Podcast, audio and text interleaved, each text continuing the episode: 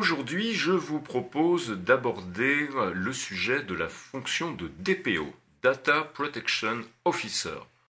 Une donnée personnelle, très rapidement brossée, c'est le nom, le prénom, l'adresse mail, la photo, ça souvent on peut l'oublier, sur le problème de la donnée personnelle confiée aux GAFAM dont on ne sait pas exactement ce qu'ils détiennent, dont on ne sait pas exactement ceux qui en font. Et là, il n'y a pas de réponse. On est dans un flou artistique, on joue la montre.